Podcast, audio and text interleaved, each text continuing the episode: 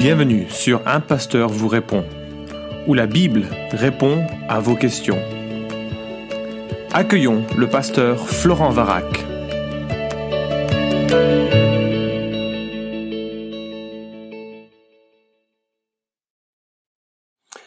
La question est posée, vous vous sentez pas en décalage entre les Écritures et le véritable Évangile? Vivez-vous des miracles dignes des Écritures? Alors c'est une belle question, probablement teintée un peu de jugement. Bon, je sais pas, mais c'est comme ça que, que, je la lis. Alors j'aimerais euh, faire quelques remarques sur ce que sont les miracles dans, dans la Bible. Premièrement, les termes. Dans l'Ancien Testament, on a le terme par exemple mophet qui euh, euh évoque bien sûr le miracle, le prodige, l'émerveillement, la, la, puissance. Les premières utilisations de ce terme sont liées avec l'Exode, une manifestation très très puissante de l'intervention de Dieu pour libérer son peuple. Dans le Nouveau Testament, on a le terme dunamis qui a un peu, qui, qui est son équivalent. Là encore, on trouve la notion d'acte de, puissance, de, miracle, de pouvoir, et c'est utilisé à la fois pour les, les, euh, vrais miracles des disciples et puis les, les miracles euh, de ceux qui ne sont pas des disciples. Matthieu chapitre 7 par, euh, par exemple. On, a, on trouve également le terme ergon qui est lié à la notion d'œuvre. Alors pour la moitié de l'utilisation de ces termes, si mes souvenirs sont bons, c'est un, un, un, terme qui évoque des actes miraculeux. Pour l'autre moitié, c'est plutôt les œuvres différentes des, des hommes de Dieu, des, parfois des œuvres missionnaires. On a également le terme dans l'Ancien Testament de hôte, une sorte de signe, de marqueur, une bannière. Dans le Nouveau Testament, on a la notion de sémé, on a le, mot pardon séméon. Là encore, un signe, un marqueur. Euh, donc il y a, y a, quelque chose qui est associé à cette manifestation de puissance, c'est qu'elle pointe euh, du doigt quelque chose. Elle oriente celui qui l'observe vers quelque chose. C'est la notion de signe, de panneau euh, indicateur. Euh, alors euh, un miracle, c'est donc une intervention remarquable de Dieu qui révèle sa puissance. Moïse jette un bâton par terre, il devient un serpent, c'est un miracle.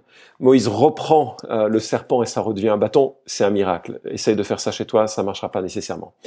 Euh, Moïse tend son bâton, les os, se, les os se transforment en sang, c'est un miracle. C'est quelque chose qui est inexplicable, incompréhensible en dehors de la manifestation de la puissance de Dieu.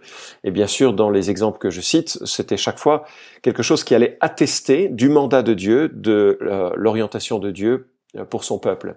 Élisée jette un morceau de bois dans l'eau, le marteau remonte à la surface, c'est un miracle. Tu peux essayer de faire ça dans le lac près de chez toi, ça marchera pas. C'est pas l'intention de Dieu à ton égard. Mais voilà, un miracle, c'est quelque chose qui n'est euh, qui, qui, qui va au-delà des normes, au-delà de la, de la nature. Ésaïe prie et l'ombre recule de 10 degrés. Tu peux prier comme ça. Si l'ombre recule de 10 degrés, c'est un miracle. Jonas survit dans le ventre d'un poisson, c'est encore un miracle. Euh, tu peux, enfin, je te déconseille d'essayer.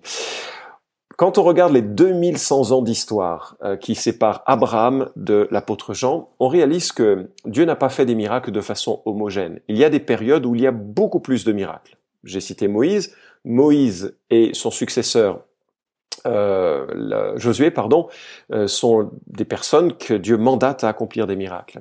On a également Élie et Élisée, euh, des prophètes, les premiers prophètes, et ils font des miracles. Jésus et les apôtres font beaucoup de, de miracles.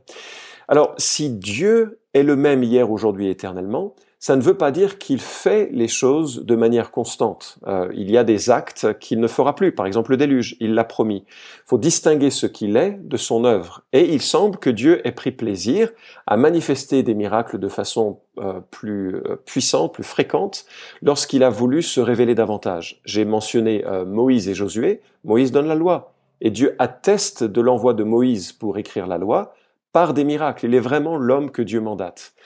Élie et Élisée, bah, ce sont les premiers prophètes. Le nouveau mode de communication de Dieu par le biais des prophètes est attesté par une série de miracles. J'ai parlé de Jésus et des apôtres. Ils nous laissent le Nouveau Testament, la Nouvelle Alliance. Dieu atteste qu'ils sont vraiment envoyés de lui euh, par ces miracles et qui leur donne le droit, en quelque sorte, de parler avec autorité et d'écrire ce qui sera le fondement de la foi chrétienne. Euh, même sur des problématiques euh, similaires, on voit en 1 Samuel chapitre 3 verset 1, euh, le jeune Samuel était au service de l'Éternel auprès d'Élie, c'est pas le même hein, que celui que j'ai évoqué. La parole de l'Éternel était rare en ce temps-là, les visions n'étaient point fréquentes. Donc, tu vois, Dieu n'agit pas de façon homogène dans l'ensemble de la révélation biblique. Alors je ferai euh, aussi une remarque sur la qualité euh, des miracles que Jésus et les apôtres ont réalisés pendant le temps de leur euh, service terrestre. Si je fais la synthèse de ce que je lis dans le Nouveau Testament, les guérisons de Jésus et des, et des apôtres étaient premièrement réelles. On n'a jamais cette idée, crois que tu seras guéri et tu le seras. Les apôtres et Jésus guérissent et les gens sont réellement, objectivement guéris. Ça, ça, a embarrassé d'ailleurs les, les, les, témoins de ces miracles. Je pense en Jean 9 par exemple, lorsque on essaye de faire euh, les, les, euh, les opposants à Jésus essayent de faire venir euh, les parents d'un aveugle né en disant mais est-ce qu'il est vraiment né aveugle? Est-ce qu'il n'y a pas quelque chose là de, il n'y a pas une, une anguille sous roche? C'était réel, c'était objectif. Deuxième caractéristique des miracles de Jésus et des apôtres, les guérisons étaient instantanées. Euh, tu peux faire une recherche euh, en utilisant une concordance sur les mots aussitôt, à l'instant même, immédiatement, et tu remarqueras que c'est une constante. Les gens lèvent souvent la main en disant non, il y a Marc 8. Et effectivement, en Marc 8, Jésus fait deux guérisons successives, rapides. On n'a pas le temps de le voir, mais si ça t'intéresse, je peux répondre à la question du pourquoi. Pourquoi Jésus fait un miracle en deux temps à ce moment-là de, de, de l'évangile? Mais c'est, c'est même pas une guérison progressive, c'est deux actes de guérison qui sont séparés de quelques secondes, quelques minutes. Et euh, on est, on est devant, on n'est pas devant une guérison progressive les marques donc des guérisons de Dieu dans euh, euh Jésus et dans la vie de Jésus et des apôtres, c'était réel, c'était instantané. Je remarque également que c'était indépendant de la gravité, que ce soit les, euh, les maux de tête de la belle-mère de Pierre ou que ce soit euh, une personne qui n'a jamais pu marcher ou qui était euh, euh contrôlée d'un démon, enfin possédé, ou j'aime pas le terme possédé, je l'ai dit, euh, démonisé, il est guéri et immédiatement guéri. C'est indépendant de la gravité. Et une quatrième euh, qualité que j'observe dans euh, les guérisons que Jésus et les apôtres réalisent, c'est qu'elles étaient souvent collectives. Lorsque euh, Pierre arrive en, ville, en Acte chapitre 5, hein, tous les malades étaient guéris. Lorsque l'apôtre Paul arrive sur l'île de Malte, tous les malades étaient guéris. C'est-à-dire qu'il y a une manifestation de puissance qui se fait, qui est, qui est remarquable. Je dis pas que c'est toujours comme ça, mais c'est souvent comme ça. Alors, euh, quand on voit de ces manifestations, on se dit, waouh, c'est vraiment extraordinaire et ça devrait être le cas aujourd'hui. Mais je ne pense pas, euh, je vais y venir dans un instant, il faut juste remarquer qu'il y avait un objectif à ces miracles. En Luc chapitre 5 verset 24, à propos d'un homme que Jésus va, va guérir, Jésus dit, Or afin que vous sachiez que le Fils de l'homme a sur la terre le pouvoir de pardonner les péchés, je te l'ordonne, dit-il au paralysé, lève-toi, prends ton lit et va dans ta maison. Qu'est-ce que ce texte nous montre? Eh Ce texte nous montre que euh, le miracle est réalisé en vue d'attester de la capacité, de, l'autorité de, de, Christ pour le pardon des péchés. Donc il y a une dimension de signature et d'attestation qui ne dit pas nécessairement que les miracles vont avoir lieu pendant toute l'ère de l'Église. Alors je reprends une partie de la question. Est-ce que je vois des miracles dignes de l'Écriture? T'es prêt? Voici ma réponse en trois mots. Oui, non, mais non. oui, j'ai vu parfois quelques guérisons réelles, instantanées. Euh, les anciens dans notre assemblée pratiquent euh, l'onction d'huile et on a parfois vu des, euh, des, guérisons et on a souvent vu, je dois le dire, des non-guérisons. Dieu dit non à notre prière de guérison et c'est sa prérogative de Dieu. Il est maître et il fait ce qu'il veut. Nous prions avec foi et nous le laissons faire ce qu'il veut. Euh, Dieu n'agit pas sous la contrainte, Dieu ne fait pas la promesse de guérir. Il fait la promesse d'entendre notre prière et si c'est selon sa volonté, il guérit. Donc oui, maintenant non, je n'ai pas vu euh, les euh, miracles dans l'ampleur que nous les découvrons dans le livre des actes, mais souviens-toi, la première Église n'a pas considéré que c'était le livre des actes de l'Église, que c'était le livre des actes du Saint-Esprit, la première Église a considéré que c'était le livre des actes des apôtres. Et nous verrons dans le podcast sur Marc 16 combien cela fait sens.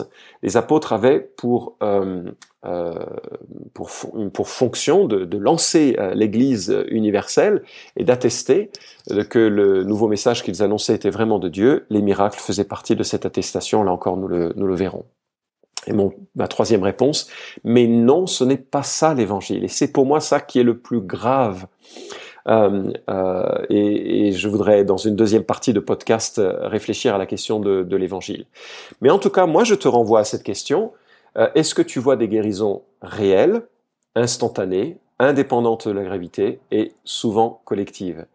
Ben, si ce n'est pas le cas, tu as surtout, si, tu as par exemple surtout des maux de dos hein, qui vont plus ou moins bien, si tu as des gens qui retournent voir le pharmacien ou le médecin le lendemain, ben, tu n'es tout simplement pas dans des cas de guérison tels que le Nouveau Testament le, euh, euh, le précise.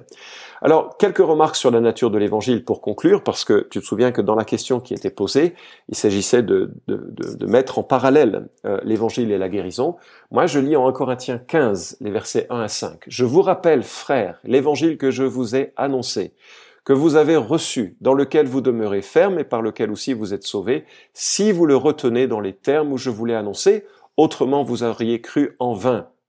Je vous ai transmis avant tout ce que j'avais aussi reçu. Christ est mort pour nos péchés selon les Écritures, il a été enseveli, il est ressuscité le troisième jour selon les Écritures, et il a été vu par Céphas, c'est-à-dire Pierre, puis par les douze. Tu as remarqué?